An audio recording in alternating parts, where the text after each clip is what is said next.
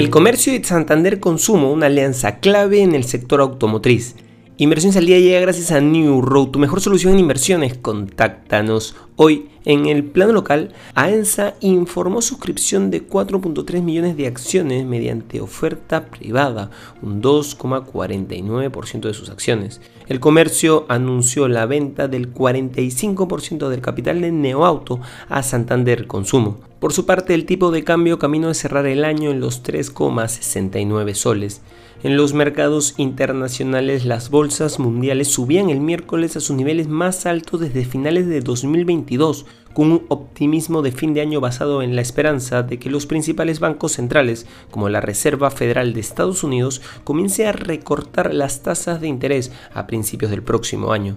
Los futuros de las acciones estadounidenses operaban planos un día después de que el S&P 500 tocó su nivel interdiario más alto desde enero del 2022.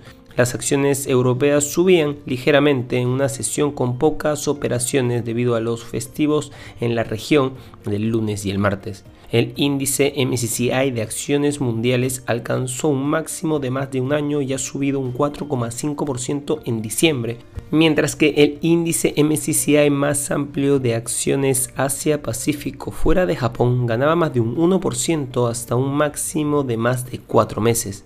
Por otro lado, casi todas las exportaciones de petróleo de Rusia este año se han enviado a China e India, declaró el miércoles el viceprimer ministro Alexander Novak, después de que Moscú respondió a las sanciones económicas occidentales, desviando rápidamente los suministros fuera de Europa. Rusia ha sorteado con éxito las sanciones impuestas a su petróleo y ha desviado los flujos de Europa a China y la India, que en conjunto representaban alrededor del 90% de sus exportaciones de crudo, declaró Novak, responsable del sector energético del país, a la televisión estatal Rosilla 24.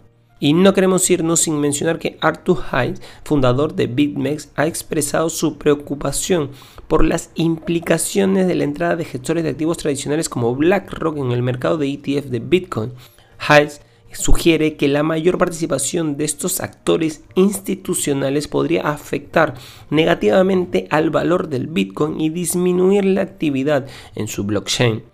Tal concentración de control podría precipitar un colapso de la red debido a la reducción del uso y de los ingresos por minería, poniendo en peligro el futuro de la moneda digital y llevando potencialmente al declive de todo el ecosistema Bitcoin. Estas han sido las noticias más importantes de hoy miércoles 27 de diciembre del 2023.